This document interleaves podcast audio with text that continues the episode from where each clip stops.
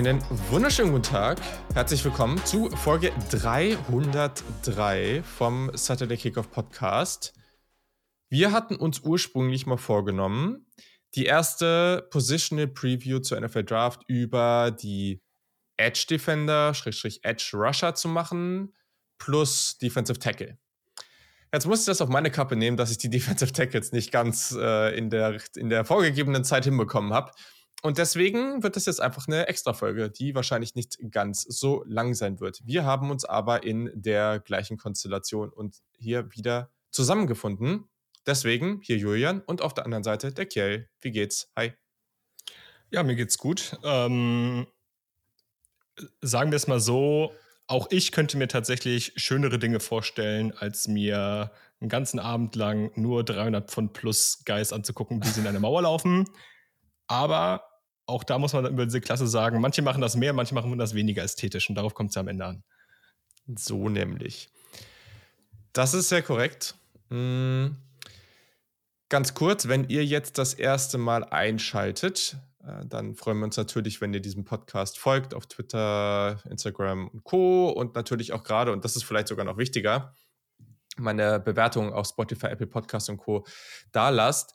Mhm. Aber was ich eigentlich sagen wollte, ist, dass wir ja eine gewisse Herangehensweise an diese Positional Previews haben. Also wie berechnen wir unsere Grades?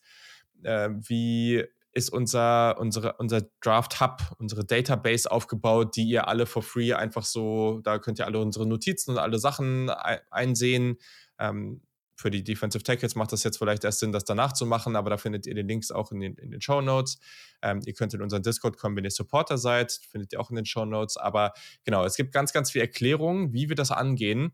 Wenn ihr das noch nicht kennt, dann empfehle ich euch, eine Folge zurück in die 302 zu gehen. Da verbringen wir nämlich ungefähr die erste Viertelstunde dieser Folge damit, euch das sehr, sehr ausführlich zu erklären, sodass ihr für die gesamten restlichen Positional Previews bis zur NFL Draft 2024 gut ausgestattet seid. Deswegen würde ich sagen, machen wir das jetzt hier nicht mehr so ausführlich, sondern wir gehen eigentlich mehr rein, was oder wie sind eigentlich die Trades und die Grades aufgebaut für diese Position konkret? Wie, wie sieht das hier aus? Ja, wir haben beim letzten Mal für die Edge Defender schon mit den Trades Athletik, Physicality und Technik gearbeitet und ähm, das hat sich jetzt für die Defensive Line auch nicht geändert, aber ich denke, bei uns beiden haben sich da die Gewichtungen auf jeden Fall verschoben. Ähm, mhm. Ist ja natürlich was anderes, ob du dann jetzt irgendwie einen Outside Linebacker hast und den bewerten möchtest, der mit seinen 230 Pfund manchmal nur spielt, oder du halt einen äh, über 300 Pfund Defensive Tackle da rumstehen hast, dann wird das natürlich noch immer anders gewichtet. Der hat ja auch ganz andere Aufgaben im Spiel am Ende. Und ähm, ja, genau, mit diesen Trades, anhand dieser Trades bewerten wir dann halt auch mit der jeweiligen Gewichtung der Rest, und das hat Julia ja gerade schon angesprochen, bleibt erstmal identisch. Ähm, natürlich im Vergleich zu den Edge-Defendern, man kann jetzt in der finalen Grade am Ende immer diskutieren, wie hoch man einen Edge-Defender äh, über einem Defensive Tackle ziehen würde, wenn sie eine identische Grade haben, weil Edge theoretisch schon die more valuable Position am Ende ist ähm, und äh, dementsprechend auch höher am Ende des Tages gedraftet wird wir haben das jetzt der Einfachheit halber erstmal für diese Folge noch nicht ganz so krass gemacht. Ich denke mal, an den finalen Big Bots werden wir das ein Stück weit auch anpassen. Da sind wir gerade noch in der Ausarbeitung. Aber aktuell arbeiten wir ungefähr mit den Ranges. Genau. Genau. Also das Big Board, was am Ende bei uns erstellt wird, anhand dieser Grades, hat nicht den Positional Value drin. Also das werdet ihr dann mehr merken, wenn wir vielleicht mal irgendwie einen Mockdraft oder irgendwelche Geschichten machen, wenn wir dann auch die wirklichen Picks äh, Ende April bewerten und dann wir, ich sage jetzt mal irgendwas, Defensive Tackle auf 9 im Big Board haben, dann werden wir vielleicht aber trotzdem kritisieren, dass man den dann an 9 gezogen hat, weil wir sagen so, okay, die reine Grade ist vielleicht so, aber den Spieler an sich würden wir trotzdem ein bisschen später ziehen, weil die Position einfach nicht so wichtig ist. Das ist auch völlig ja. okay. Mhm. Ja. Aber nur, dass ihr da mal Bescheid wisst, wie wir da rangehen.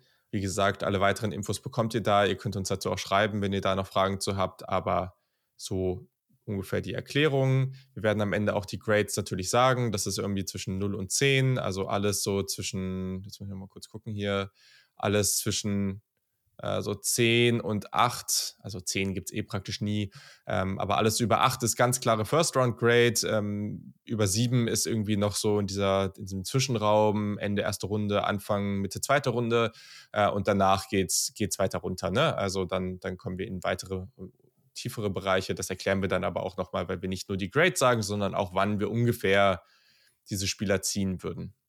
Okay. Ja, müssen wir mal gucken. Ähm, ich, also einmal kurz ergänzen. Vielleicht, ganz vielleicht gibt es am Ende noch so ein Positional Value Adjusted Big Board. Ich finde die Idee eigentlich ganz charmant, das zu machen, damit wir auch irgendwie im, in der Draft Coverage das Ganze so ein bisschen anwenden ja. könnten. Gleichzeitig ist dann auch wirklich die Frage, wie sehr du diese Parameter dann äh, aus den ja, aus den Fingernägeln ziehen musst, damit das irgendwie Sinn ergibt und wir uns dann nicht irgendwie am Ende sonst auch irgendwo ja. verlaufen. Deswegen schauen wir mal. Das überlassen wir uns ganz selbst. Genau, gucken wir mal, wie wir das und ob wir das hinbekommen und ob wir auch die Zeit dafür finden. Das ist ja auch immer nicht ja. noch. Ist ja auch immer ein Faktor bei dem ganzen, bei dem ganzen Stuff. Okay. Hm. Ja, ich mache dieses Mal die Top 5 oder wir machen das ja immer so, dass eine Person die praktisch vorstellt, die anderen sagen dann auch so was dazu und, und challengen das ein bisschen und am Ende ähm, kommt dann von der anderen Position, Schrägstrich den anderen Posi äh, Personen. Gibt ja auch mal Folgen, wo wir mehr als zwei sind. Die stellen dann ihr Ranking dann ganz am Ende nochmal kurz vor. So können wir vermeiden, dass ihr nicht völlig durcheinander kommt. Ja, wenn wir einfach hier irgendwie auch mal zu viert sitzen. Das ist einfach das System, was wir da gewählt haben. Wie ist denn aber erstmal dein genereller Eindruck zu dieser Defensive Line bzw. Defensive Tackle Klasse? Ich finde, und ähm, damit meine ich gar nicht die Top 3 oder so dieser Klasse, ich finde, es gibt so ein paar Spieler, die sich schon irgendwie klar profilieren, wo du einen ganz genauen Plan hast, wo die in der NFL funktionieren, in was für Fronts die in der NFL funktionieren, was so deren Selling Point auch im Draft sein wird. Ähm, einfach über gewisse Eigenschaften, die sie haben, die aber die anderen Spieler dieses Drafts nicht haben. Davon hast du wirklich so drei, drei Stück mhm. vielleicht. Ja, aber dahinter wird es dann auch ein bisschen eintönig. Also dahinter hast du viel Athletik und dann schauen wir mal. Und dann gucken wir mal, vielleicht kriegen wir da noch ein paar Pass-Rush-Moves rein. Vielleicht kriegen wir da noch ein besseres Pad-Level rein. Vielleicht kriegen wir da noch ein bisschen mehr laterale Quickness rein. Durch was auch immer. Es sind viele Fragezeichen in dieser Klasse, finde ich persönlich. Es gibt wenige Prospects, den ich irgendwie, im Englischen sagt man immer so well-rounded. Also, die man so eine, mhm. so einen kompletten, ja, so eine Komplett, Komplettheit, wenn ich es jetzt einfach mal attestieren könnte. Ähm, das muss nicht heißen, dass hier nicht einige Kandidaten sind. Wie gesagt, die Klasse ist athletisch, wie ich finde, die das in der NFL nicht noch erreichen könnten. Aktuell tue ich mich damit aber eher schwer. Und ich sage, es gibt wirklich ein paar Namen, die richtig, richtig spannend sind. Aber dahinter ist halt viel Upside-Draften, wie ich finde. Und ähm, deswegen ist es vielleicht gar nicht so verkehrt, dass wir hier eine Top 5 haben. Ich glaube, gerade für so Sleeper-Folgen und mhm. sowas werden sich die Defensive Tackles dahinter noch ganz gut eignen, weil na klar, wenn du irgendwie einen Athleten da hast, der dann am Ende noch richtig geil testet ja. oder bei irgendwelchen All-Star-Games richtig gut abliefert und dann noch mehr zeigt, dann kann man die auf jeden Fall noch integrieren. Aber aktuell ist das noch wirklich, ja, ich will gar nicht sagen dünn. Dünn, dünn ist es nicht, aber es ist auf jeden Fall noch nicht so, nicht so komplett, sage ich mal. Dünn passt ja auch nicht zur Positionsgruppe. Ah, den hast, den hast du gut aufgenommen. Bin ich mhm. stolz. Sehr schön. Also, das könnte auch eine Position, ja, ich weiß jetzt gar nicht in der Top 5 Weiß ich nicht, müsste man gucken. Aber auch so direkt danach kann ich mir auch vorstellen, dass mit mehr Tiefe, wenn man, ich, ich muss ehrlich sagen, also generell alles rund um die Defensive Line, aber gerade so diese Interior Defensive Line Positionen, da werde ich jetzt, glaube ich, also ich werde auf anderen Positionen mehr Zeit verbringen. Ähm, ich werde definitiv mir länger, mehr Zeit nehmen, irgendwie mehr Wide Receiver zu gucken, äh, als, als jetzt Defensive Tackles, weil es einfach nicht so viel Spaß macht. Aber ja. mh, mm, ich kann mir schon vorstellen, dass da schon noch der ein oder andere Spieler, den man nicht so auf dem Zettel hatte, einfach nochmal reingrätschen kann, weil ich stimme zu, es gibt eine solide Spitze, aber danach wird es halt auch, ja, wird dann schon schnell dünn. Also, ja, wir, wir, wir schauen mal gleich, wo wir, wo wir, ob wir hier vielleicht auch ein paar Unterschiede in den Rankings haben für, oder zumindest auch in den, in den Runden, die, mhm. wo wir die Spieler sehen. Das könnte schon sein. Ähm, aber ja, okay. Ich würde sagen, wir gehen rein, oder? Äh, genau. Ja, doch. Cool. Ich könnte mal vorstellen, dass wir hier ein paar Unterschiede jetzt haben, aber die Unterschiede jetzt hier gerade bei 5 und, und kurz danach sind jetzt nicht so wirklich riesig. Hm, ein Spieler, den, also eigentlich ist das die Positionsgruppe von Yannick, müssen wir nochmal kurz sagen. Ähm, der ist jetzt ja leider nicht dabei, aber der hat nochmal ein, zwei Namen reingeschmissen, die wir noch nicht so richtig auf dem Zettel hatten. Und einer davon, der ist tatsächlich am Ende meine Nummer 5 geworden. Jetzt muss ich mal kurz hier meine Notizen suchen, bevor ich hier, ja, das klappt hier schon wieder super. Das ist äh, ganz hervorragend, was ich jetzt hier mache. Ähm, und zwar ist das Braden Fiskey von Florida State. Eine Sache, die klar gegen ihn spricht, er ist 24 Jahre alt und damit schon sehr alt. Furchtbar. Furchtbar. How dare you, Braden Fiskey?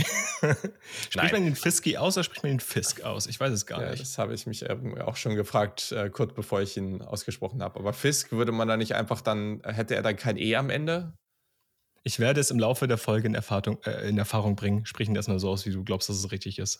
Ja, okay. Also, der Gute spielt bei den Florida State Seminoles, ist 6'5 groß, 297 Pfund. All diese Angaben sind natürlich mit Vorsicht zu genießen, weil das Combine und die ganzen Measurements und so noch kommen. Er ist Ratchet Senior, ehemaliger Three-Star Recruit. So.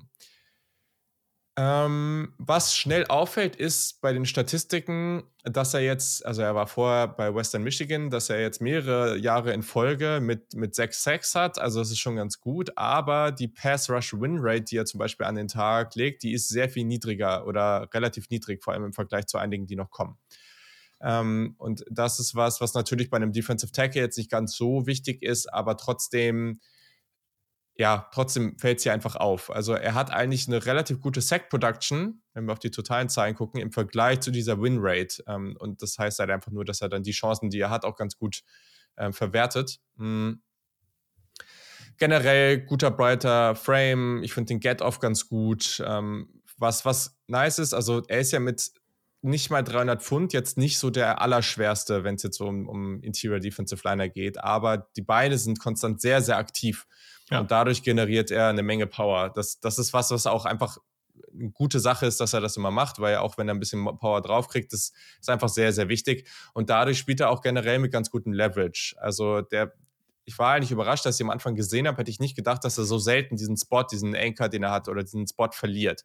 Ähm, Handplacement hilft dabei, der spielt die Plays immer bis zum Ende. Ist ein echt physischer Tackler. Mm, wenn wir auf den Pass Rush gucken, er hat schon durchaus Power in den Händen. Also der ja. kann auch mal mit so einem ersten Swipe oder sowas, kann der auch mal so direkt sehr, sehr schnell ein Duell gewinnen, nutzt seine Chancen. Gut, habe ich ja schon gesagt. Er kann sich aber auch mal so in die Gap so skinny machen und dann da so reinkommen. Also gibt es auch ja. einige Sequenzen, wo er das gut macht, finde ich ganz cool. Nutzt sowas wie Armovers, ist bei Stunts ganz gut unterwegs. Gegen den Run finde ich ihn relativ schwer aus dem Spiel zu nehmen. Also das ist was, was ich gemerkt habe, so, er ist halt ein bisschen vielseitiger in diesen beiden Bereichen. Viele, hast du ja schon gesagt, die jetzt später kommen, die sind einfach breit gebaut und haben eine Athletik, aber beim Rest kommt nicht so viel. Und hier ja. ist er in beiden Bereichen schon ein bisschen weiter.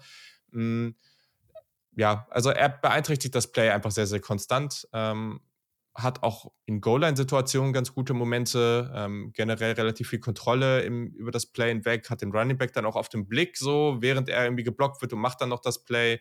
Hm, und ich fand auch, dass er äh, gegen Option Plays eigentlich ganz gute Reads genommen hat. Er ist halt generell in seinem Impact gegen den Pass schon irgendwo limitiert. Also er gewinnt die Duelle zu selten. Das sieht man auch an der Pass Rush Run Rate. Also er hat nicht so die Länge, er hat nicht so diese enormen Impact auf die Pockets. Gibt halt Spieler, die pushen die Pocket einfach bis zum geht nicht mehr und er, also wenn er Double Teams zum Beispiel auch sieht, da kommt ganz, ganz wenig. Ähm, und da gibt es Spieler, die sind da ganz unangenehm und es gibt Spieler wie ihn, die da schon relativ easy rausgenommen werden können, vor allem wenn er als Passrusher unterwegs ist. Ist nicht besonders flexibel, also relativ steif so als Athlet. Das haben wir aber bei einigen jetzt, gerade in dieser Range, ist das schon ziemlich normal. Und ich finde einfach, da sind wenig Elite-Skills dabei. Also das ist halt einfach alles sehr, sehr solide und er macht eine Menge gut, aber das reicht halt nicht, um da irgendwie weit vorne zu, zu landen. Ähm, ist jetzt, ich finde den auch als Three Tag vielleicht mit etwas mehr Gewicht, sonst kann er auch mal Five Tag irgendwie spielen, also kannst du auch ein bisschen vielseitig einsetzen. Aber da bin ich jetzt bei ihm mit einer 6 mit einer 6,2 gelandet ähm, und da sind wir in der späten dritten Runde, wenn ich das jetzt richtig übersetzt habe. Ja, guck mal, da, da, da sind, wir, sind wir auf jeden Fall schon mal anders unterwegs, ähm, auch von der, von der Runde und wann ich ihn ziehen würde, beziehungsweise ich weiß nicht, wie viel sein Alter reinspielt. Ähm, kurz zu dem, was du gesagt hast. Ich glaube, ich sehe am Ende den gleichen Spieler. Ich glaube, ich sehe ihn bloß überall ein bisschen besser. Und ich kann mir vorstellen, und das ist jetzt wieder die eine Phrase, die schon mal kritisiert wurde, falsches Tape. Aber wenn man sich das Tape anguckt von ihm, was aktuell da ist, es ist fast nur Gutes, weil du halt noch nicht viele andere Spiele online hast. Aber das, was ich sehe, ich finde ihn tatsächlich ein bisschen dominanter als du. Ich finde, er spielt durchaus, also mit deutlich mehr Power, als du es jetzt so beschrieben hast. Ähm, das, was du meintest, Füße sind immer in Bewegung. Ich finde, das sieht man gerade, wenn es so um den Second Effort geht. Da macht er halt einfach weiter. Der hat halt einen super, super hohen Motor. Der, also, das ist jetzt ein bisschen Phrasengedresche, aber bei dem sieht man das halt auch wirklich. Mhm. Ähm, ich fand ihn scheinbar ein bisschen agiler als du. Ich finde, der hat eine ganz anständige Tackling-Range, auch wenn er so Tackles in, in Space machen muss, äh, auch teilweise Quarterbacks-Chase und so. Finde ich schon gut. Mhm. Am Ende hast aber recht. So, also er ist dominant, aber er ist zum Beispiel niemand, der den Double Team splittet. Und da bin ich dann auch so ein bisschen mhm. bei Armlength, ob das vielleicht ein Thema sein könnte. Ich finde, die Arme sind relativ kurz, auch wenn er das noch ganz gut äh, kompensiert. Aber man merkt auch an der anderen Stelle, gerade so, was so das Block-Shading angeht, wenn er halt irgendwie mal nicht über den ersten Step gewinnt, wenn er eben nicht diese mit, mit Speed agieren darf ähm, oder mit Speed to Power agieren darf, dass dann auch so ein bisschen die Balance hier und da ein bisschen abhanden geht. Dann ist das mhm. Pad-Level inkonstant. Ähm, für mich ist er wahrscheinlich der solideste. Also so, was heißt, was heißt solide? Ich, ich habe vorhin gesagt, well-rounded ist ein gutes Wort und ich finde, das passt, also das trifft super gut, auch gut auf ihn zu. Das Problem ist, wenn du so einen Spieler hast und der ist 21 Jahre alt, dann sagst du, okay, gut, dann kann ich dem eventuell noch ein paar mehr Sachen beibringen, aber der ist jetzt halt 24. So, hm. was, was soll da noch groß kommen? Irgendwie erwarte ich das nach sechs Saisons am College auch, dass ich dann so einen Spieler da habe. Und deswegen bin ich da auch, ich bin jetzt nicht niedrig auf ihm. Ich habe ja schon gesagt, ich sehe ihn vielleicht ein bisschen positiver. Aber ich kann schon verstehen, wenn das bei einigen Teams irgendwie ein paar Fragezeichen da lässt. Okay. Ja, fair war jetzt aber gar nicht so das Alter. Also ich habe das jetzt, ist jetzt natürlich nicht ideal, ne? Aber ich habe das jetzt nicht großartig negativ einfließen lassen. Okay, gut, okay, gut. Ich bin jetzt gespannt, weil ich würde erstmal damit rechnen, dass wir die gleichen drei Spieler oben in der, in der Top 3 haben. Weiß ich gar nicht, um ehrlich zu sein. Okay. Aber ja, mach mal weiter. Mal. Ähm, bei dem Spieler bin ich jetzt aber nicht sicher, weil äh, gefühlt gibt es halt schon auch so ein paar Namen, gerade wenn man College Football schon ein bisschen länger oder intensiver verfolgt, dann gibt's, dann sind die schon auch relevant irgendwie. Oder, Spiel, oder Spieler, die auch mal im Recruiting irgendwie großen Namen hatten. Mm, und äh, keine Ahnung, ob da jetzt bei dir noch jemand von kommt. Ähm, ich gehe jetzt erstmal in eine andere Richtung. Der war nämlich mal Three-Star-Recruit, also ähm, keiner dieser ehemaligen hohen Five-Stars, der jetzt hier auf vier kommt. Und er spielt bei einem Programm, was jetzt die Conference wechselt und zwar in die Big Ten wechselt. Und äh, ich spreche von Brandon Dawless von Oregon. Mhm.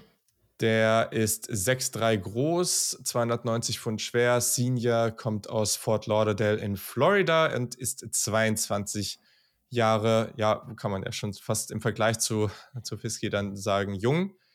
Ich habe übrigens mhm. nachgeguckt, es ist Fisk. Es ist, also die Announcer haben ihn als Fisk äh, betitelt. Okay, dann von Braden Fisk, der auf 5 ist von Florida State und hier Brandon Dawless, 22 Jahre von Oregon. Mm, der hat jetzt was jetzt die reinen Sack-Zahlen angeht, also er war jetzt auch bei fünf dieses Jahr, davor aber auch ein bisschen weniger mit jeweils zweieinhalb. Ähm, Pass-Rush-Win-Rate ist ein bisschen höher, also 10,5 Prozent, also ein bisschen höher. Gerade wenn wir in die Top 3 gehen, da haben wir deutlich bessere Werte. Ähm, das war jetzt nicht unbedingt das, was jetzt ist natürlich auch gerade im Vergleich zu den Edge-Defendern aus der letzten Folge ein großer Unterschied, aber das ist jetzt auch nicht unbedingt der Vergleich, den man da ziehen sollte. Es sind halt einfach andere Situationen. Wobei man aber auch sagen muss, dass Brandon Dollis sehr, sehr vielseitig aufgestellt wurde. Das kann man jetzt positiv sehen, weil man sagt, okay, auch vom Bodytype, du kannst den schon ein bisschen rumschieben. Ich glaube, da gibt es auch schon Upside mit. Aber klar, der hat auch mehr Edge gespielt und trotzdem nicht bessere Zahlen aufgelegt. Also es könnte jetzt so und so auslegen. Hm. Ich finde den durchaus explosiv vom Snapback. Ähm, ich finde die Intensität, mit der der spielt, die ist gut. Ähm, Gerade für das Gewicht, also ich meine 290 Pfund, finde ich, hat er auch echt ganz gute, ganz gute Power. Ähm, der, ich finde, der ist so ein bisschen wie der sich so bewegt, ist der so, ach, ich kann das gar nicht so richtig beschreiben, so ein bisschen unangenehm, wie, wie der, also so auch ein bisschen schwer zu greifen zu bekommen. Ja. Mhm. Ganz gute Power in den Händen, aber nicht auf Top-Niveau in dieser Klasse. Da gibt es auch Spieler, die besser sind. Äh, ganz gutes Leverage. 6-3 ist jetzt eher Durchschnitt bei Defensive Tackle. Also es gibt auch noch andere, die da auch später im Draft oder in meinem Ranking, so rum, die, die nochmal deutlich größer sind. Die, äh, beziehungsweise die Armlänge ist bei Dollis aber, oder sieht jetzt erstmal ganz gut aus. Bin mal gespannt, was am Ende rauskommt, aber ich würde damit rechnen, dass er relativ lange Arme hat. Ich, ich habe mm. online teilweise gelesen, dass die Armlänge ein Problem bei ihm sein könnte. Das habe ich überhaupt nee. nicht verstanden. Ich fand, die sahen ja. ziemlich lange aus. Ja, okay, keine Ahnung. Aber habe ja. ich jetzt auch nicht gesehen. Und ich finde, er hat auch mit den Armen durch diese Armlänge häufig Kontrolle. Also, das ist einfach was, was ja. sehr, sehr positiv ist. Ähm, find, ja, habe ich dir auch nochmal geschrieben. Ich, geschrieben. ich finde, der spielt so aktiv und einfach unkomfortabel. Es ist einfach, ich kann es nicht so richtig beschreiben. Guckt es euch an, vielleicht wisst ihr dann, was ich meine. Mhm. Mit, den, mit der Armlänge hat er auch eine gute Tackling-Range. Generell guter Bullrush, hat einen Spin-Move. Ähm, mit diesen langen Armen überfordert der Blocker teilweise auch einfach massiv. Ähm, ich finde den Arm-Over, was er da ganz gut macht, also das, das laterale Movement finde ich dabei gut. Was ich damit meine, ist, dass er nicht einfach nur diesen Arm-Over macht, sondern es ist ja dieser, dieser Move, wo die praktisch ja, wer Handball spielt, diesen Übersteiger, also er versucht so diesen Arm so oben rüber zu machen, also wenn du die rechte Hand nimmst, oben rüber über den anderen Spieler und mit der linken Hand praktisch wegschieben. Was er aber ganz so gut... So ein Swim-Move. Ja, Swim-Move, ja. Also ich meine nur, wer den Move jetzt einfach nicht kennt, ja, aber sonst okay. googelt oder sucht es einfach ja. mal auf YouTube und dann seht ihr es auch schnell. So ein Spin-Move, Schrägstrich Arm-Over, der er kriegt dann in die Richtung, in die er geht mit dem Arm, kriegt er noch ganz gutes laterales, also seitliches Movement dazu was er dann nutzt. So. Also es ist nicht einfach nur, dass er dann geradeaus geht und mit dem Arm rüber will, sondern er, er springt auch noch so ein bisschen in die, ein bisschen erweitert, was es dann noch schwerer macht, ihn, ihn zu greifen zu bekommen. Ja. Mm. Und äh, ja, dann, dann fand ich es cool. Also man hat auch noch mal so einen Push-Pull-Move gesehen, was ja mit der Armlänge irgendwie auch noch mal ganz cool ist. Also das waren dann auch Dinge, die man, die ich einfach gerne gesehen habe. In der Run-Defense, ich finde, der kontrolliert im Snap schon mit der Länge einiges und, und löst sich dann teilweise auch im richtigen Moment, um das Play zu machen. Der nutzt den Ghost Move ganz gut. Ähm, er gewinnt eher durch Leverage als durch reine Power. Also der kriegt das ganz gut hin, sich so Leverage zu kreieren, aber man muss natürlich dann mal schauen, ob der, wenn es halt in der NFL oder in der NFL kommen dann deutlich schwerere und kräftigere Dudes, die einfach mehr Power haben und da wird das dann nicht mehr ganz so einfach. Mhm aber ich finde halt schon auch, dass der, der, hatte auch am College in Short Yardage gute Momente gehabt. Ähm, und das war ein Spieler, der zum Beispiel die Double Teams besser annehmen kann. Also ich finde, der ist da so quirliger, wie er da einfach durchkommt und hatte da schon, vielleicht kommt es auch mit der Armlänge, ähm, hat das dann schon schon ganz gut hinbekommen. Ich finde, da ist. Da versteht man dann aber auch, einmal kurz, da versteht man dann aber auch, warum er teilweise Edge gespielt hat, weil er eben nicht ja. dieser breite, bullige, ja, nur genau. geradeaus, sondern halt auch einfach ein bisschen, ein bisschen Movement hat er ja schon, ne? Genau. Ist einfach ein anderer Spielertyp, absolut. Ja. Und ich finde, da ist auch viel Upside drin. Der muss sich nur noch, also er muss sich vor allem primär einen besseren Plan als Pass Rusher machen. Der fehlt so ein bisschen. Also jetzt gerade klappt das halt mit dieser unkomfortablen Art. Da kann er die, die Blocker halt sehr, sehr krass überfordern, aber das wird in der NFL so nicht mehr so gut funktionieren. Der hat jetzt nicht die allerbeste Athletik. Also mit dem Bodytype und am College ist das schon jemand, der, der halt auf Edge da auch schon mal gewinnen kann. Aber ich sag mal so, wenn der Typ jetzt noch richtig athletisch wäre, dann hätte der bessere Zahlen aufgelegt. Ähm, ja. Zumindest auf dem Level. Mm, ich finde, das wird auch ganz deutlich, wenn zum Beispiel mal Outside-Runs ähm, an ihm vorbeigehen und er versucht so hinterher zu laufen. So, ja. da, da, da, kommt nicht so viel. Klar, ne, das Pass-Rush-Arsenal habe ich angesprochen. Das Pad-Level ist noch, kann noch ein bisschen konstanter werden. Und ähm, ja, ab, er arbeitet mir auch zu oft noch mit so, mit so sehr großen Schritten, was ihm dann wieder ein bisschen die Kontrolle ähm, kostet. Ähm, geht gegen den Run oft zu sehr auf eine Gap, dann ist die Backside so ein bisschen offen. Handplacement ist auch nochmal eine große Geschichte. Das ist einfach up and down. Also es gibt gute Momente, aber oft stolpert er auch da irgendwie so rein und, und manövriert sich da irgendwie so durch. Mm. Und das, was es halt schwierig macht, ihn dann als Edge einzusetzen, das ist okay. Besser als jetzt, er ist halt einfach ein anderer Spielertyp, aber er ist jetzt auch nicht super bendy oder flexibel. Also es ist jetzt nicht, dass er das richtig gut kann, weil dann hätten wir ihn vielleicht auch in die Edge-Folge mit reingenommen. Ja. Aber das ist, also das ist so ein Zwischending. Da sind wir jetzt bei diesem Tweener-Thema wieder. Ja. Brandon Dorles, was sagst du? Ja, das ist vor allem der, der Grund, weshalb er es bei mir tatsächlich nicht ganz so hoch geschafft hat. Ja. Weil ich wirklich in ihm einen Tweener sehe. Und ja. weil gerade diese, diese, Qualitäten, das Quirlige, was du angesprochen hast, wo, hast, womit er oft gewinnt, das ist halt für mich eher was, was ich so auf Edge haben möchte, aber für den Edge ist er mir nicht athletisch genug. Also wirklich nicht athletisch mhm. genug. Da gerade so der erste Step ist oft, du hast das selber gesagt, ist eher so ein Long-Striding-Guy, als jetzt irgendwie jemand, der jetzt mit krasser First-Step-Explosiveness agiert. Ich fand ihn in vielen Bereichen zu inkonstant, ähm, gerade was auch so die Höhe angeht, das Pad-Level, Hand-Placement hast du schon angesprochen. Er hat halt, wie gesagt, diese, diese Momente, in denen er wirklich seine Arme gut einsetzt, wo alles ineinander läuft und wo er einfach plötzlich anfängt, Guards, Center, auch teilweise Defensive, äh, Offensive Tackles einfach im Rap zu dominieren, weil er plötzlich diesen Longarm rausbekommt, weil er plötzlich mit einer guten Höhe spielt, weil er plötzlich diese Power gut translated bekommt und da kommt dann auch die gute Leverage zum Tragen. Also wenn er das halt zusammenbekommt, hat er, wirkt er so ein bisschen wie so the most freakish Defensive Lineman der Klasse, weil er ja schon irgendwie für mhm. den Defensive Lineman auf der athletischeren Seite ist, aber halt auch nicht athletisch genug, um Edge zu spielen. Es fehlt mir wirklich die Konstanz bei ihm und dann auch so ein bisschen die Frage, ist er dann ohne diese Konstanz wirklich noch ein guter Defensive Lineman oder ist er dann ein schlechter Edge oder was ist seine Rolle in der NFL? Das ist so die Frage, die ich mir hier unterstelle. Ich glaube, wenn er in diese Defensive Line Rolle reinwachsen kann, das wird ein bisschen dauern, dann kann er wirklich, wirklich eine gute NFL-Karriere haben, weil ich glaube, die Anlagen hat auf jeden Fall. Hm. Aber ich bin da noch ein bisschen skeptisch. Genau. Okay. Ich habe noch gar nicht meine Grade gesagt, glaube ich. Ähm, das ist bei Brandon Dawless, die, der ist halt knapp über Braden Fisk, ne? Also ist eine 6,33, ist auch einfach Runde 3.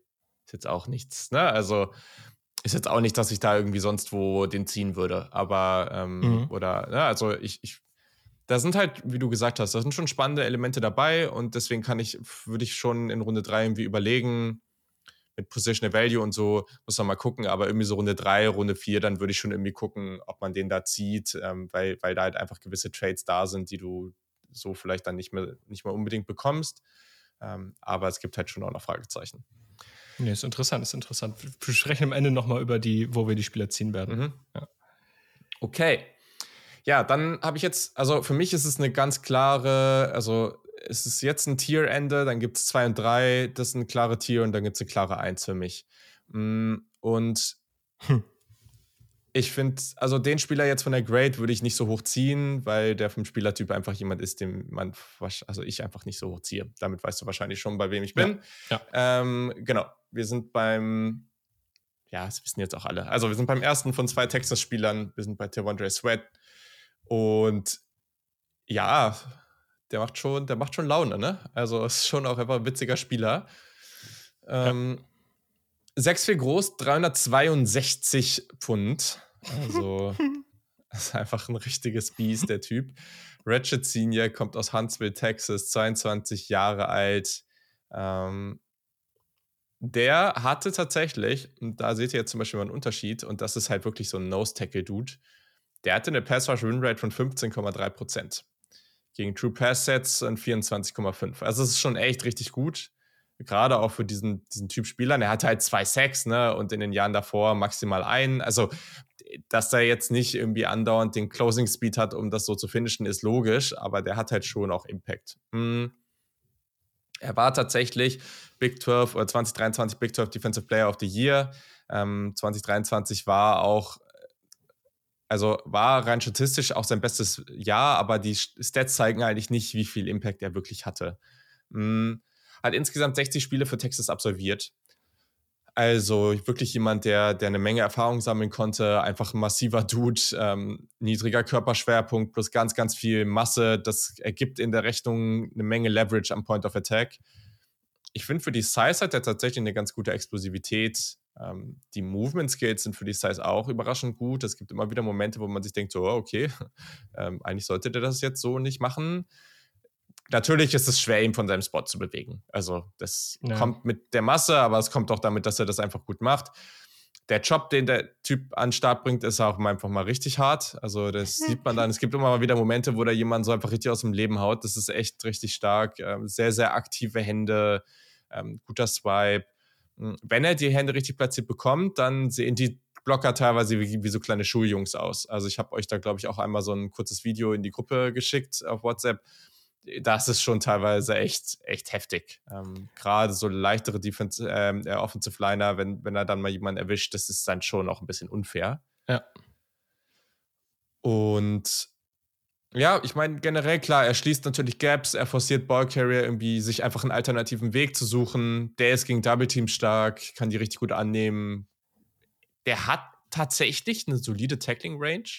Also, mhm. wenn gerade gegen Running Backs ist das schon echt ganz spannend. Mm, und dann klar, so Bull Rush, Push Pull und sowas ist da ja, was soll man jetzt sagen? Das Gewicht limitiert ihn natürlich auf eine gewisse Art und Weise. Also der kann jetzt nicht so explosiv sein wie leichtere Three-Tags. Das geht einfach nicht. Ähm, der hat ein solides Rush-Arsenal, aber die Counter-Moves sind noch nicht wirklich da. Und wenn wir jetzt einfach mal schauen, was gab es so in den letzten Jahren oder auch ein bisschen länger so, so für Spieler, der ist schon wirklich gut. Er ist jetzt aber kein Vita Vea, ne? Sowas ist, da ist er jetzt auch nicht. Also ganz so auf dem Level, dass du ihn da jetzt klar in der ersten Runde ziehst. Ähm, jetzt nicht. Ich finde aber spannend, wie vielseitig der da auch eingesetzt wird. Und natürlich ist das eher ein Nose-Tackle, aber ich finde auch, dass man da mal ein bisschen mit dem rumexperimentieren kann. Also es gibt schon auch Momente, wo man den mal ein bisschen anders einsetzen kann. Ja. Und deswegen, ich bin jetzt am Ende bei einer, ist jetzt schon auch ein solider Sprung, bei einer 7,2 rausgekommen. Das wäre jetzt theoretisch so Anfang zweite Runde. Mhm. Aber ja, Positional Value hätte ihn natürlich dann so, dass ich ihn wahrscheinlich ein bisschen später ziehen würde. Es ist aber ein Spieler vom Impact, wo ich schon sage, also das würde man, glaube ich, oft bei so Nose Tackles, gibt es da ja schon oft Diskussionen. Also wenn man den in Runde 2 zieht, dann finde ich das schon okay. Ja. Was ich halt mag, ist, wir haben, es gibt, also bei den meisten Nose Tackles ist es ja, die haben halt einen Antritt wie ein D-Zug, so, und dann, das, ist, das dauert ja wirklich, bis die, ja, also ja. dauert halt wirklich, bis die zu Potte kommen. Also der erste Schritt kommt delayed und der ist dann auch eher langsam und dann gewinnen die eher aus der Core Strength. Der hat schon, der hat schon für die Größe eine beeindruckende Explosivität. Also, aber halt für die Größe. Ne? Das ist jetzt nothing special in der Klasse, aber für die Größe ist es schon ja, ziemlich genau. beeindruckend.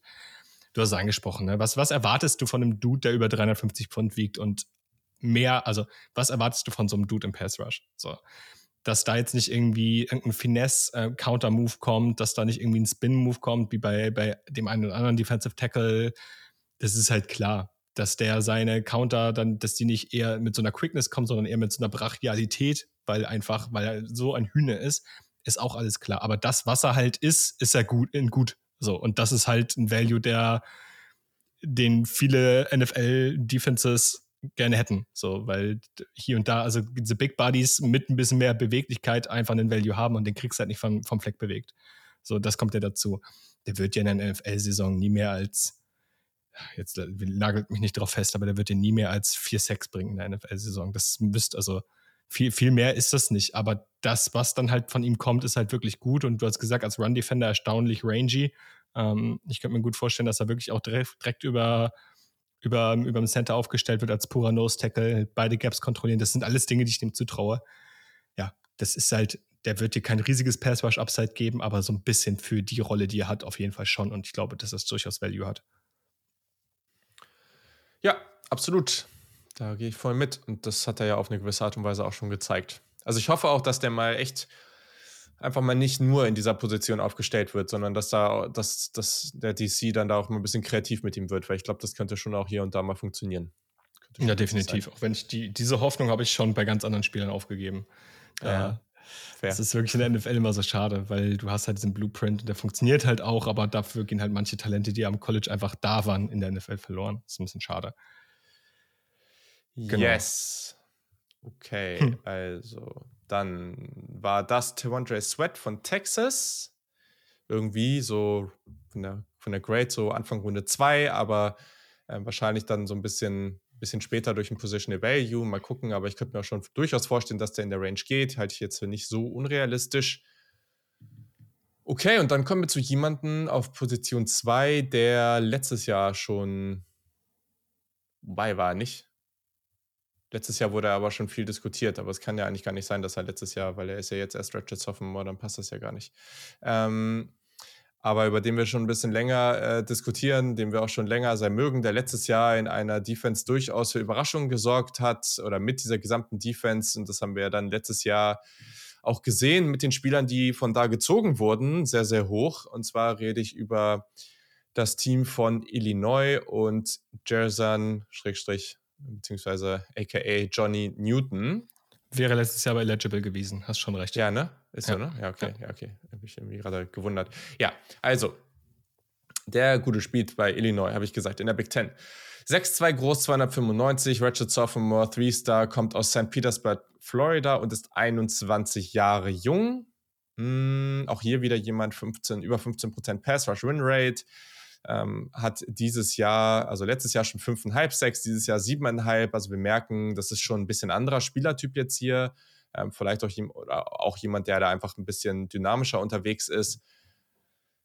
Wäre, glaube ich, letztes Jahr schon ein hoher Pick gewesen. Hm, mhm.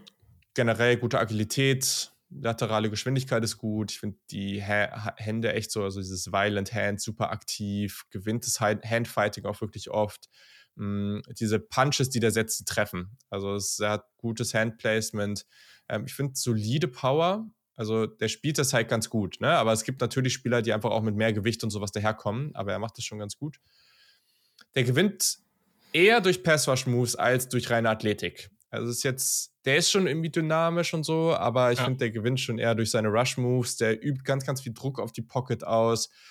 Der geht dem direkten Kontakt relativ also ziemlich schnell aus dem Weg. Das kann er richtig gut. So, dadurch ist er sehr, sehr schwer zu greifen zu bekommen, teilweise. Also das, was wir zum Beispiel so auf Wide Receiver-Level letztes Jahr über Tank Dell gesagt haben. So, der kann halt super leicht sein, aber du kommst, kriegst ihn halt einfach nicht zu greifen am Anfang. Ist jetzt auf einem ganz anderen Niveau, aber so kriegt er das ja auch oft hin, dass der irgendwie, wo du denkst, hey, wie, wie ist er jetzt da ins Backfield gekommen? Aber die Blocker haben ihn halt einfach nicht so richtig zu greifen bekommen.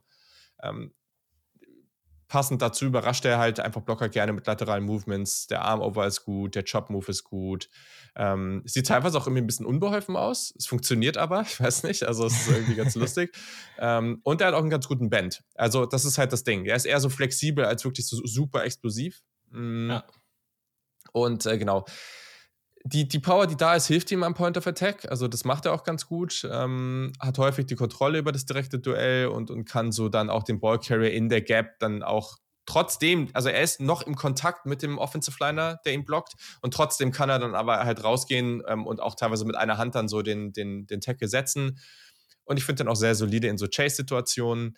Generell, er ist halt einfach jetzt nicht so der Übertoolsigste. Also ihm fehlt ein bisschen die Länge, es ist ein guter Athlet, aber wenn wir jetzt in der Range, in der wir uns jetzt hier bewegen, da gibt es halt einfach andere, die dann noch, der einfach, die, die noch mehr Burst haben, die noch mehr Explosivität haben.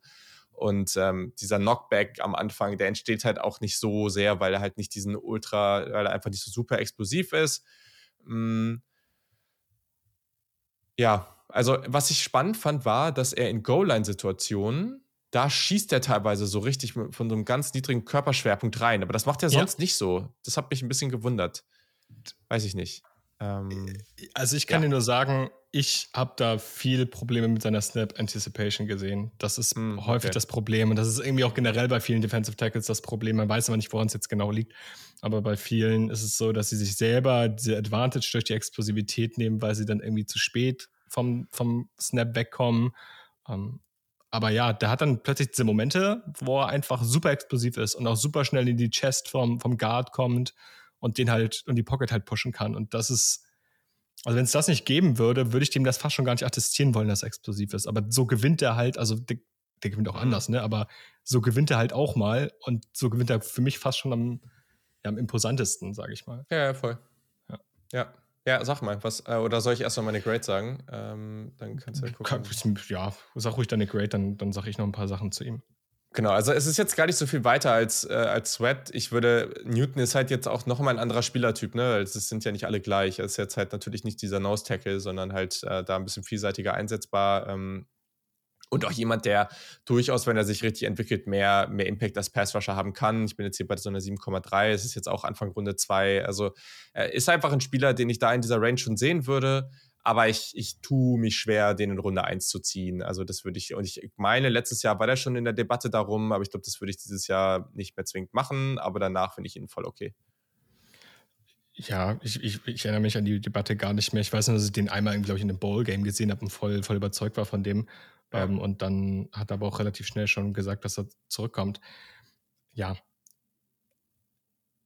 Ich, ich bin mal gespannt, was seine Rolle in, in der NFL sein wird. Also, ich sehe ihn hier und da auf Three-Technik. Ich mag ihn doch ganz gerne. Ich finde, er spielt aber auch von der 5 ganz gut.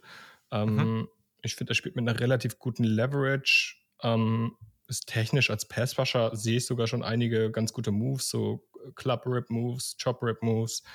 Ähm, ich finde, er spielt sogar für einen Interior Defensive Lineman mit einem ganz guten Bend, also hat sogar so bendy-Momente. Ähm, ja, Size-Profil ist okay, aber nicht ideal. Wenn, wenn gegnerische Offensive Linemen die Hand an ihn bekommen, ähm, wird es mit dem Block-Shedding manchmal auch ein bisschen schwer, weil seine Hände sind jetzt nicht super disruptiv. Also das, das, das fehlt ihm nicht. Ähm, wie gesagt, ein konstanter Get-Off. Ähm, ja. Es ist für mich von den, von den Three Techniques dieser Klasse mag ich den schon mit am liebsten. So die Three mhm. Technique, Five Techniques, so nicht diese klassischen Nose Tackles, aber auch nicht so, so Tweener-Types wie Brandon Dawless. Ja, in der ersten Runde würde ich den auch nicht ziehen. Ich sag gleich noch, wann, wann ich den so draften würde ich mag den einfach gerne als Komplettpaket, aber der hat halt im Gegensatz zu so einem Fisk, wo ich sage, für mich vielleicht das beste Komplettpaket, hat der für mich so ein paar, so ein paar mehr Limitationen, gerade so wegen seiner Size, weshalb ich sage, gut, dann, dann vielleicht noch nicht ganz. Ähm, mhm. Ja. Okay. Okay. Ja. Ja, gut. Also, wer jetzt den Hype in den letzten Wochen schon so mitbekommen hat, der dürfte jetzt wissen, wer an mhm. 1 kommt. Ähm und ich glaube, das ist jetzt auch nicht so besonders überraschend, äh, zumindest für die, die sich damit ein bisschen beschäftigen. Ich muss sagen, ich hatte ihn vorher gar nicht so, also ich wusste natürlich, wer er ist, aber jetzt lange nicht so auf dem Schirm und irgendwann ging das dann los. Und ja, ich habe es jetzt, ich verstehe es jetzt auf jeden Fall auch sehr, sehr gut. Hm. Und zwar ist das auf der 1 Byron Murphy, der zweite von Texas. Der ist 6'1 groß, 308,5 schwer, Junior, ehemaliger Four-Star, kommt aus DeSoto, Texas und ist 21 Jahre jung. Ja, der Typ macht auf jeden Fall Laune. Ähm, und die Pass-Rush-Win-Rate von fast 20% ist natürlich schon mal ein ordentliches Brett. Äh, das ist richtig, richtig gut. Hatte 5-6 dieses Jahr. Mh, mm, tatsächlich, spannenderweise, ist ja sein Kollege Tawandra Sweat im Big 12 Defensive Player of the Year geworden, während er Outland selber. Trophy, by the way. Also, hm? sogar Outland Trophy. Ja. Während äh, Byron Murphy dann in Anführungszeichen nur Big 12 Defensive Lineman of the Year geworden ist. mm, aber natürlich auch, auch sehr cool ja, ist als Junior noch recht jung und der Typ hat halt einfach einen heftigen Burst und eine super, super gute Quickness. Also er bewegt ja. sich lateral schnell, der Closing Speed, der Typ ist athletisch richtig, richtig gut. Ja. Ähm, und zwar auch so, dass der auch, also, ja, wir hatten auch in der Edge-Klasse über den als wirklich explosiven Spieler gesprochen. Das ist schon, das ist schon richtig cool, hm, vor allem wenn man bedenkt, dass der halt über 300 Pfund ist. Also das ist schon, echt, echt stark. Der spielt mit ganz tiefem Körperschwerpunkt, kreiert eine Menge Leverage. Ich finde das Pad-Level gut. Der kommt so unter Blocks. Ähm, hier sind wir wieder bei dem Thema von letztem Mal. Habe ich jetzt mal auf Englisch geschrieben. He's a handful, always playing with his hair on fire. Ähm, ganz, ganz, ganz unangenehm für jegliche Kontrahenten, den zu spielen. Also ja. Da kannst du dich auch nie irgendwie mal ausruhen oder sowas. Das kannst du komplett vergessen. Da sitzt du sofort auf dem Hosenboden oder bist du irgendwie einfach einfach überfordert mit der Situation. Die Power ist gut, sehr aktive, starke Hände. Ähm, der geht mit seiner Quickness wirklich gut gegen Double Teams vor. Also der navigiert sich da irgendwie auch gut durch. Ähm, und was ich cool fand, ist, dass der dann auch die Geschwindigkeit mal so anpasst. Also wenn die nicht direkt auf gleicher Höhe sind, dann geht er vielleicht auch mal so lateral von einem weg, passt die Geschwindigkeit dann so ein bisschen an, wird dann mal langsamer, um dann wieder so diesen Burst-Moment zu haben. Ja. Und nutzt das da sehr, sehr gut aus. Ähm, startet das Play auf sehr unterschiedliche Arten und Weisen. Also wenn wir jetzt so von den Wide Receivers wiederkommen, hast du unterschiedliche Release-Typen. Ja, hat er, aber halt als Defensive Tackle. Also es gibt dieses direkt in den Oberkörper. Es gibt das, dass er so eher so kleine, antäuschende Tippelschritte hat. Äh, oder es gibt auch, dass er so einfach so einen ganz langen Schritt auf eine Seite macht, wodurch er dann teilweise schon sehr schnell das Duell gewinnt, weil entweder der Blocker ihm nicht folgen kann oder so stark mit rüber geht, dass dann halt die andere Seite offen ist. Das kann er dann halt wirklich gut ausnutzen. der Arm-Over ist gut, er hat so einen richtig harten Chop-Move, ähm, Dip and Rip, Bull Rush, Push-Pull, ist alles da. Der Typ wird konstant Holding Calls produzieren, glaube ich. Mm. Und auch die Run-Defense kann sich sehen lassen. Also ich finde, er hat einen guten Anker für seine Size, physischer Tackler. Dieses Chaos, was dann da oft in der Run-Defense entsteht, das navigiert er gut. Ähm, ganz schwer zu greifen zu bekommen für so Interior Offensive Liner. Block-Shedding ist da. Ähm, und was ich positiv finde, also selbst wenn er so diesen ersten, diese erste Sekunde des Plays verliert, sage ich mal, also sich da nicht durchsetzen kann, mit dieser Explosivität kann der noch den Weg zurück ins Play finden. Und das ist mhm. auch was, was man ja oft hat, man so Spieler, die sind dann halt einfach raus und das hat er eben nicht. Ähm, und dann gibt es auch so wilde Plays. Also es gibt einen Play, da wird er so zu Boden gedrückt und dann macht er so vom Boden aus, hat er dann noch irgendwie so den Tackle gesetzt. So. Also so, so Sachen, die dann echt ein bisschen also so freakish sind. Ja, so richtige Comeback-Qualitäten. Also, dass er ja, ja, so die Strength am Boden noch aufwenden kann, da irgendwie auch mit der Leverage so genau. zu Boden zu ringen, ist schon geil. Ja, ja. ja. Gut, ne? Also mit 6'1 hat er natürlich jetzt nicht die ideale Größe. Ähm, generell Size und Length ist jetzt vielleicht nicht ideal, aber es gibt in der NFL auch sehr, sehr, sehr, sehr gute Defensive Tackles, die jetzt vielleicht auch nicht zwingend die ideale ähm, Größe haben. Ähm, ich ich glaube schon, dass der in der NFL so seine Momente haben wird, wo es vielleicht auch mal mit Balance ein Problem gibt, weil er halt mhm. halt einfach nicht so schwer ist. Okay, fair. Die Tackling Range ist dadurch jetzt auch nicht die allerbeste. Ähm, und es gibt schon auch Momente, wo er so mit besserem Tackling, Schrägstrich Finishing dann seine Sack Production auch noch weiter hätte pushen können. Also das ist schon was, was ja noch besser geht. Und dann das ist ja, das ist jetzt ein nettes Problem zu haben, aber er ist manchmal so aktiv, dass seine Punches ein bisschen an Präzision verlieren. Also ich finde, das Problem ist okay, aber ich glaube, mit, mit der Zeit, der ist ja noch relativ jung, wird er halt das zusammenbringen. Und wenn das dann alles sitzt, dann ist das noch mehr Überforderung. Ich finde, der ist ultra vielseitig einzusetzen. Three-Tag, Five-Tag ist eigentlich total egal. Mach, was du willst. Der Typ wird Havoc kreieren. Ja, der fühlt sich ein bisschen an wie eine ausgereiftere Version von Kalijah Kenzie im letzten Jahr. Ja. Das war, Elijah Kenzie war ja eher so Typ Terrier, athletisch und immer, immer im Play drin, immer weiter, weiter, aber es hat oft, oft abgeprallt und bei, bei, bei Murphy habe ich das Gefühl nicht, der hat auch immer einen Plan dabei. Der ist nicht nur immer im Play drin, der gewinnt diese Plays halt auch konstant. Ja. Und bei dem ist die Size nicht so ein Problem gewesen im Draft. Also, wenn Elijah Kenzie ist halt teilweise abgeprallt. Und ich sehe jetzt nicht so, dass Murphy häufig abprallt. Und ich finde es auch, ich finde es wirklich beeindruckend. Also der hat natürlich nicht diese Size und der hat natürlich nicht diese natürliche Power. Also was heißt natürliche Power? Also nicht diese natürliche Strength durch seine Size ein bisschen. Mhm. Aber der spielt ja teilweise mit einem so niedrigen Körperschwerpunkt, dass er fast auf seinen Knien im Run, in der Run-Defense da wirklich ist, gedoubleteamt wird und trotzdem irgendwie sein Mann da steht. Das ist schon beeindruckend. Mhm. Ähm, für mich ich glaube, ich nehme da nicht zu viel vorweg, ähm, relativ deutlich der beste Defensive Liner dieser Klasse. Defensive Line, aber also nicht alles, ne? Nicht Edge einbezogen. Nee, nee, genau, genau. Nur Defensive, ja, okay, ja, jetzt Defensive ja, Tackle, also sehr klasse. Ja, ja, ja, ja, nee, ich wollte nur nochmal nachfragen. Ja. Nee, nee. das, ja, da das wäre eine andere Diskussion, ja. Da gehe ich mit. Also, wir befinden uns jetzt hier auch in einer ganz anderen Range. Ne? Also, ich bin hier sogar sehr hochgegangen. Man muss mal gucken, ob ich finde hier wieder durch diese Athletik, die der mitbringt, verstehe ich das schon, wenn man den höher zieht. Das ist jetzt nicht dieses Ding so, dass so ein, ah, ziehe ich jetzt so ein Run-Defending, Defensive Tackle da irgendwie, so ist das nicht. Also, das ist der für mich nicht. Ähm, ich habe dem eine 8-6 gegeben. Also, das ist Top okay. 15 Grade. Das ist schon ähm, ganz, ganz gut. Also von dem war ich sehr überzeugt, aber es ist halt jetzt auch, es ist wirklich so ein Sprung von 7,3 auf 8,6. Das ist wirklich ein ordentlicher Sprung jetzt da an der Stelle. Ja. ja, crazy. Guck mal, dann siehst du, glaube ich, im Gesamtbild, wir werden es gleich sehen, die Klasse ein bisschen anders als ich. Also ich, so hoch bin ich dann doch nicht bei ihm gegangen, weil ja. ich, es heißt, glaube ich, auch einfach, also in 6-1 Defensive Tackle, ich tue mich, ich tue mich persönlich schwer. Ich habe da meine, meine Thresholds, da kann er nicht, nicht viel für. Ähm, aber ich lasse mich da gerne eines Besseren belehren. Ich bin der Letzte, der jetzt irgendwie an seinem Take festhält, wenn er nächstes Jahr plötzlich eine 10-6-Saison hat als Rookie. So. Mhm. Und dann sagt, ja, aber die Size war nicht gut. Ja, hat, dann war ich, dann lag ich halt falsch. So, das ist, ist okay, ja. aber solange ich es nicht sehe. Mhm. Genau, ja. Byron Murphy von Texas, deine Nummer 1. Sehr schön. Yes.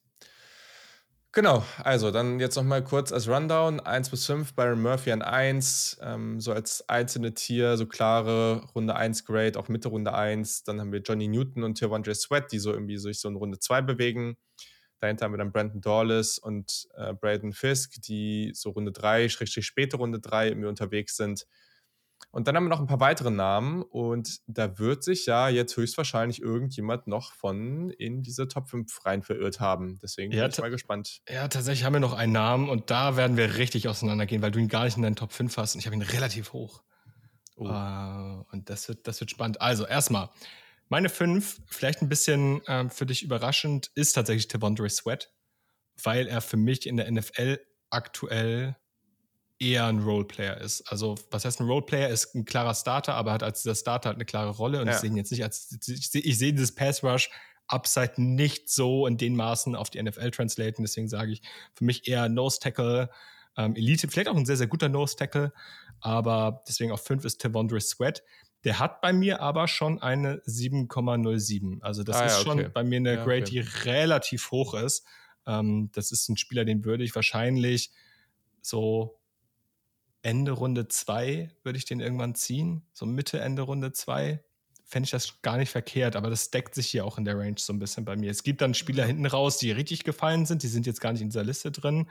Ähm, ich nehme es mal voll weg, so Mikai Wingo zum Beispiel oder Leonard Taylor von Miami.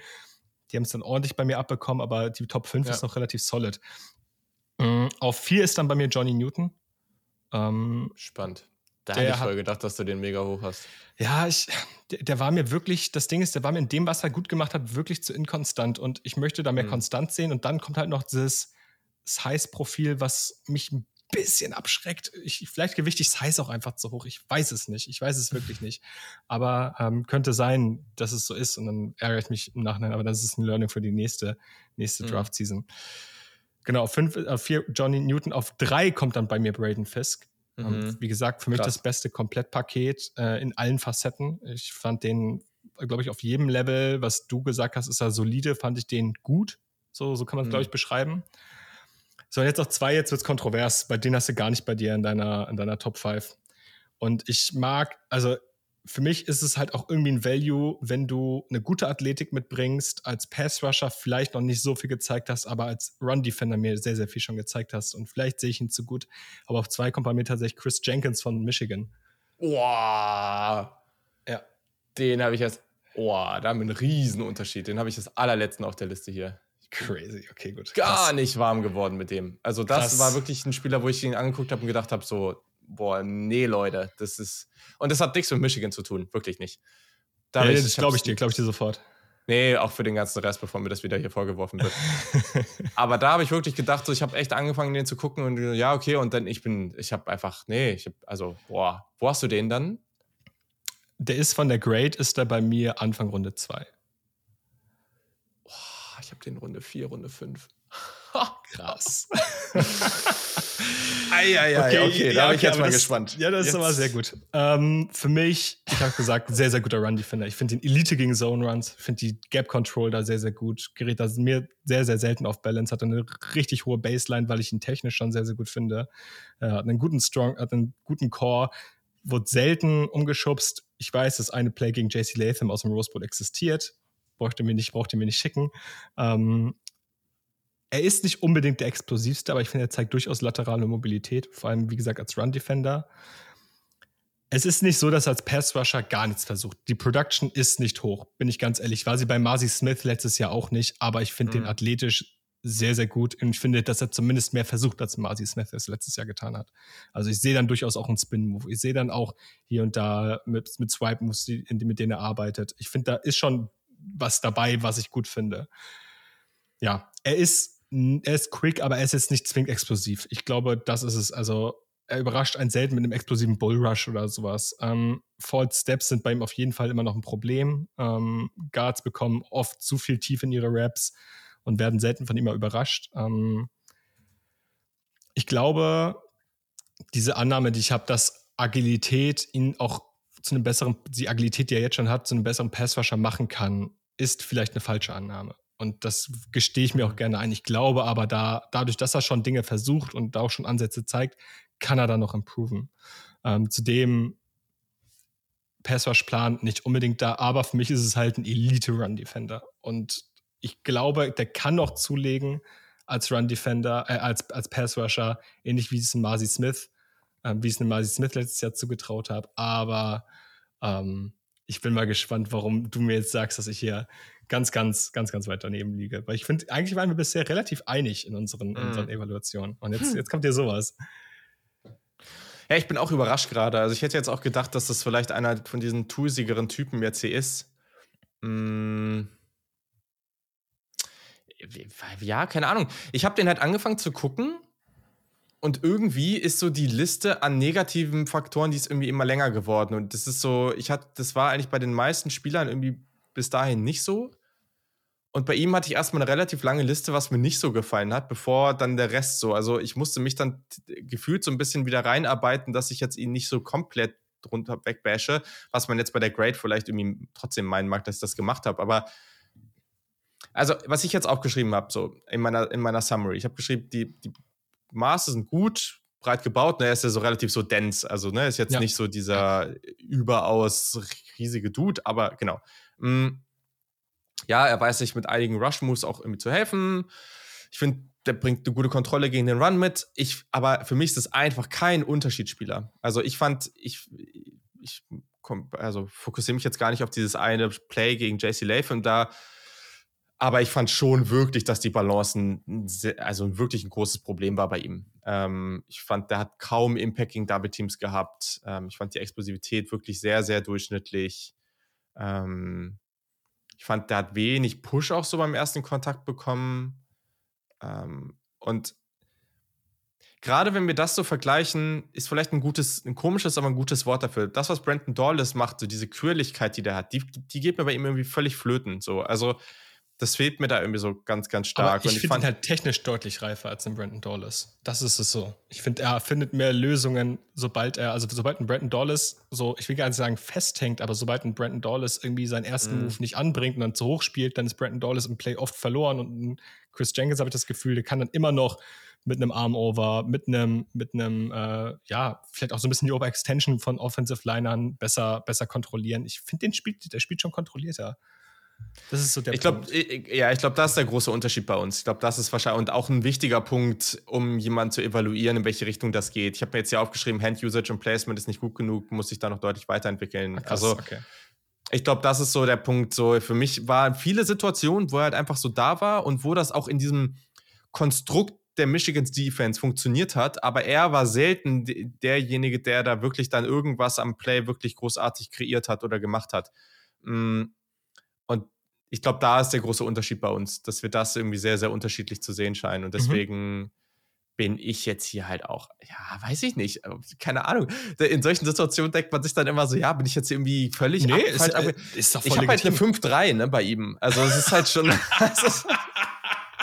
Krass. Okay, das ist heftig, ja. Also okay. das ist interessant, ist aber auch cool eigentlich mal, weil solche ja. massiven Unterschiede haben wir wirklich ja. selten. Also wir haben, ja. also Yannick und ich haben manchmal so bei irgendwelchen Wide Receivern mal so größere Unterschiede gehabt, so. Josh Imato so, Ja, solche Sachen da genau. ähm, wie hieß der eine, den, den er so hochgesehen hat hier von Mem dieser Memphis hier? Ähm, der Monte Coxey. Äh, genau, Monte Coxey, genau, das war noch das Ding. Ähm, aber das ist ja jetzt hier wirklich, hier sind wir jetzt ja schon wirklich so drei Runden auseinander. Also das ist schon. Ja, cool. Okay, jetzt, mm. möchte ich, mm. jetzt möchte ich aber gerne wissen, also ja. Chris Jenkins meine 2, über Byron Murphy meine 1, meine klare 1. Ähm, ja. der, also Chris Jenkins hatte bei mir eine 7,4 ähm, und Byron Murphy hat bei mir eine 8,2. Ja, ähm, gut, okay. Mhm. Das ist schon bei mir eine klare First-Round-Grade, aber eher so an die Top 20 ditchen, glaube ich. Das ist ja. so. Ja, ja, irgendwie so. Genau. Äh, was ich kurz sagen wollte genau einmal kurz die Frage, wen hast du dahinter noch und wie hast du die gegradet? Weil es gab wirklich Spieler, mit denen bin ich überhaupt nicht warm geworden, aber die haben es ja. nicht in meine Top, meine Top 5 geschafft. Auf 6 habe ich ein Spiel, ich, wie auch immer man diesen freaking Namen aussprechen will, es ist einfach, also ähm, Clemson Defensive Tackle Rook or Horror Roro oder ja. keine, keine ja. I don't know. Das ist einfach so ein weirder Name. Ähm, den habe ich tatsächlich auf 6 war da auch ein bisschen überrascht von. Das ist für mich so jemand, der ist so wirklich so diese. Ich glaube, das war der, der für mich so dieses sehr solide einfach in vielen Stellen so. Also, ich finde so diese Verteilung des Gewichts braucht zwar noch ein bisschen mehr Masse, aber er ist irgendwie aktiv, arbeitet meist mit guten Leverage. Ich finde, der hat ein bisschen Upside, weil da schon der deutet so ein paar Pass-Rush-Moves an. Ich finde mhm. aber, der, der ist irgendwie so ein guter Run-Defender mit Balance, mit, mit Anchor, ja, Block-Shedding. Ja. Aber der ist halt als reiner Athlet und dieser Flexibilität kann der nicht weiter oben angreifen für mich. Also deswegen ist das für mich so der Schreit nach äh, so, ich habe den jetzt hier auch so späte Runde 3.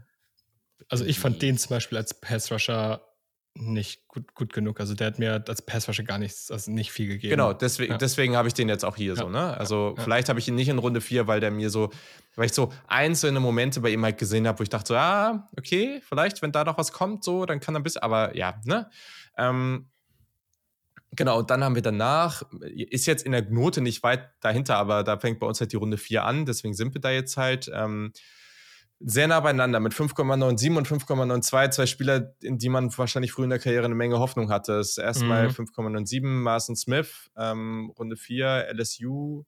Ähm, oh, in dieser Liste hier dann immer die Spieler rauszusuchen, das ist äh, tatsächlich ein bisschen nervig. Ähm, ehemaliger hoher, hoher Five-Star und mit 6,6, 315 ist das halt auch echt, echt krass. Also eigentlich bringt er alles mit. Und das Upside würde ich schon sagen, ist in, in, Teilen ist das schon noch ein bisschen Upside, aber der hat halt wenig Production gehabt. Der hat mit dieser Verletzung in 2022 mit dem Kreuzbandriss, das, äh, da war einfach wenig. Die Elite-Size und Länge ist schon da, ähm, aber das Handplacement und das Pad-Level und das ist alles so inkonstant und der hatte für mich auch, also gegen den Run ist der Typ wirklich ein Problem, auch da, also negativ ein Problem, das muss man auch noch dazu ja. sagen. Und für das Upside war mir das viel zu wenig Impact. Also der, der muss mir, klar, also so Upside ist schon immer cool, aber du musst mir schon irgendwas geben. Und da war einfach nicht viel. Was, was ich bei dem halt krass fand, der war, anders als zum Beispiel sein Teammate Mackay Wingo, ähm, war der, hatte der eine super gute First-Step-Explosiveness, war eigentlich immer ziemlich, also man hat schon gesehen, dass das ein Athlet ist, ne? Ja. Und, und trotzdem hat er daraus nie großen Benefit geschlagen. Der hat es nie geschafft, das irgendwie, du hast gerade gesagt, in Production umzumünzen. Der hat irgendwie nie so den Impact gehabt. Und das fand ich so, das fand ich so erschreckend. Also bei dem setze ich auch, wenn ich ein NFL-Team bin, nur auf Upside. Ja. Ja. Ja, und dann knapp dahinter ja Leonard Taylor, auch ehemaliger Five-Star von ja. Miami, ähm, auch relativ jung mit 21. Ja, also auch nicht so mega die Production gehabt. Ähm, ein Sack dieses Jahr. Er hat halt ganz gute Länge und der hat wirklich Explosivität, das muss man schon sagen. Also der schießt da schon auch wirklich vom Snapback, das ist schon, das ist schon stark, aber Speed to Power ist bei ihm auch sehr, sehr entscheidend, weil der hat maximal durchschnittliche Power für die NFL. Also wenn er das nicht hinbekommt, dann, dann reicht es halt einfach nicht. Und dann hat er halt auch weder Pass Rush Moves wirklich und dann natürlich auch überhaupt keinen Plan, was er da machen will. Also ja, ja. der kommt gegen den Run teilweise mal schnell ins Backfield. Okay, fair. Ähm, aber auch da ist die Balance irgendwie nicht ganz da. Der muss irgendwie an seiner Core Strength arbeiten. Der ist, der ist echt nicht flexibel. Ähm, und ah, weiß ich nicht. Also da, da, fehlt so viel Anker und alles, also ja. ja. Von dem war ich so enttäuscht. Ich war, ja. ich war wirklich enttäuscht. Ich habe mir so viel, ich habe mir so viel mehr erhofft, weil ich dann doch immer dachte, ja, vielleicht, aber es ist. Du, du hast ihn gerade sehr, sehr gut beschrieben. Ungefähr so sehe ich ihn auch. Und das, das, das war nix. Aber vielleicht, Beim, vielleicht ist, vielleicht wird's noch. SS 21, ne? Ja, voll. Also das könnte schon jemand sein, auch je nachdem, wie der testet, dass der vielleicht ein bisschen höher geht. Ich habe den jetzt hier auch so in Runde 4. Also ja. Vor allem, wenn man das Tape anfängt, dann sieht man ja erstmal so häufiger, achtet man über den Snap und so, und dann schießt er da teilweise schon auch ordentlich raus und denkt man, ah, okay, so now we're talking, mal schauen, was hier kommt. Das Problem ist, danach kommt nicht viel. Ja. Also, da denkt man so, hä, aber jetzt macht doch was damit, aber er macht halt einfach nichts damit. Und das ist schon, das, ich will jetzt nicht hier wieder so sein, ne, aber das ist, das ist so ein bisschen beschreibt, er beschreibt Miami ganz gut so. Also du denkst im ersten Moment, da ist echt viel und das könnte richtig was werden, aber dann machen sie mit denen, was sie da haben, nicht viel. Und deswegen, ja. Ich meine, ich habe ich hab ja den direkten Vergleich dadurch, dass ich Ruben Bain ganz gern mag, der frühestens in zwei mhm. Jahren ins, äh, in die NFL kommt. Der zeigt mir als Freshman mehr, als ich von Leonard Taylor jetzt in seiner dritten ja. Saison gesehen habe. Safe. Das kann man, glaube ich, ganz klar so sagen. Und deswegen, ja, es, es, war, es war ziemlich underwhelming. Ich hatte mir da deutlich mehr erhofft. Ich fand ihn auch gar nicht so athletisch wie du. Ähm, ich fand seine Technik teilweise furchtbar. Also ich habe mhm. manchmal das Gefühl gehabt, der paddelt halt mit seinen Armen da ein bisschen rum und versucht irgendwas, aber es war nicht viel so ein Pass-Rush-Moves, was ich da gesehen habe. Ja. Die, die Pass-Rush-Win-Rate ist ja gar nicht so schlecht auch bei ihm. Also 14, über 14 Prozent ist ja sogar okay. Mhm. Aber es ist halt wirklich, dass du merkst, dass er halt mit solchen Sachen mit, mit dem Speed und sowas, da kann er halt auf dem Level gewinnen, aber das wird halt ausgeglichen werden auf dem College-Level. Und dann fehlt die Power und die Pass, also dann ist eigentlich kaum noch was da. Dann hat er halt vielleicht leicht überdurchschnittlichen Speed oder Explosivität, zu wenig Power, kaum Pass-Rush-Moves oder irgendwelche Moves. So, also ja. ja, gut, dann ist halt nicht mehr viel da. Ja. ja. Was ich halt, ja, was ich halt bei dem zumindest ihm geben würde, ist, der hat super viel Nose-Tackle gespielt und ich sehe den halt nicht als mhm. Nose-Tackle. Das ist nicht so die, das, sowas will ich den halt nicht gerne haben, eher so als klaren Three-Technik. Ähm, vielleicht, Guter Punkt. Vielleicht gibt es dann in der NFL Teams, die den anders einsetzen und dann kriegst du plötzlich was. Dann kommt seine Explosivität besser zur Geltung und dann kann er vielleicht auch mehr draus machen. Aber ja, jetzt reden wir gerade schon sehr viel über einen Spieler, den wir gar nicht in unserer Top 5 haben. Ja, naja, gut. Also ja. Äh, ist auf jeden Fall eine nerdige Folge hier. Ähm, ja.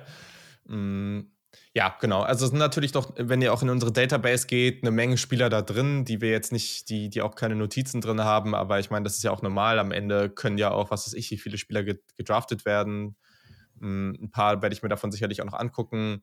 Da sind auch sehr, sehr wenig Five Stars in dieser gesamten Liste, ist mir gerade mal aufgefallen. Das hat aber ja unterschiedliche Gründe. Erstens gibt es natürlich mehr Three Stars, zweitens liegt man auch oder liegen die Dienste auch manchmal daneben. Plus, die versuchen ja mit ihren Rankings ähm, die NFL Draft praktisch zu nachzumachen oder versuchen praktisch das vorherzusagen. Ja. Und ähm, wenn die jetzt, die haben 32 Five Stars, weil das äh, ja dann praktisch die, die First Rounder sind und die gehen auch davon aus, dass sehr, sehr wenig Leute ähm, am Ende dann auch wirklich oder sehr wenig Defensive Tackles auch in Runde 1 gezogen werden. Deswegen sieht man mittlerweile auch so, zum Beispiel auch kaum Running Backs als, als wirklich hohe Five Stars. Das sieht man nur noch ganz selten. Ähm, ja. Und deswegen ähm, kann, kann das hier oder hilft das hier an der Stelle natürlich auch nicht. Yes. Okay.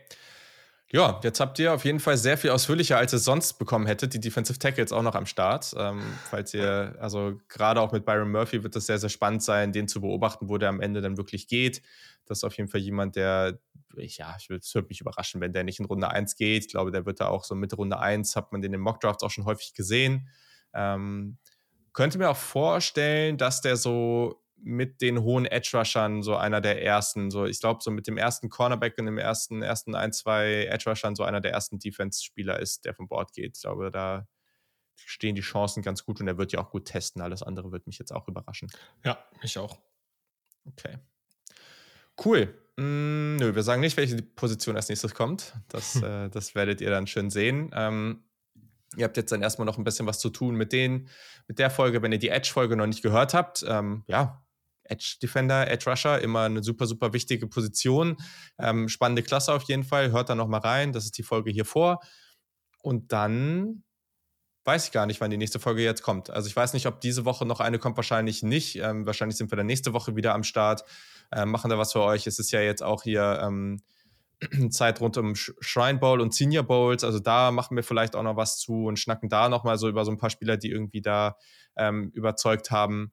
Äh, genau, und dann geht das hier ganz entspannt weiter. Wir sind ja auch noch im Januar, also äh, und sind jetzt hier schon dann bald relativ weit fortgeschritten. Also äh, ja. dann, wenn alle anderen irgendwie erst äh, sich mal grob Gedanken darüber machen, wie sie das Ganze angehen oder die ersten Spiele angucken, dann haben wir schon die Hälfte bis drei Viertel der Positionsgruppen durch. Insofern, genau, also ganz entspannt.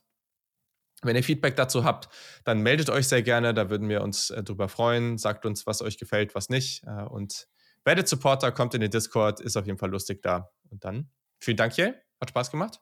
Ja, mir auch. Sehr gut. Und dann gucken wir mal, ob wir in der nächsten Positionsgruppe ein paar mehr hier äh, für begeistern können, uns äh, zu joinen. Ich äh, müsste aber auch erstmal gucken, welche die, welche die nächste Gruppe ist, dann wissen wir das ja auch besser. Aber also, in diesem Sinne. Ich, ich glaube, ich glaube, wir werden tatsächlich Gesellschaft bekommen. Oh, okay, ja. da bin ich ja mal gespannt. Ja, schauen wir mal. Also, es wird gut. Wir wünschen euch äh, ein paar schöne Tage, genießt das schöne Wetter und dann bis zum nächsten Mal. Ciao. Ciao.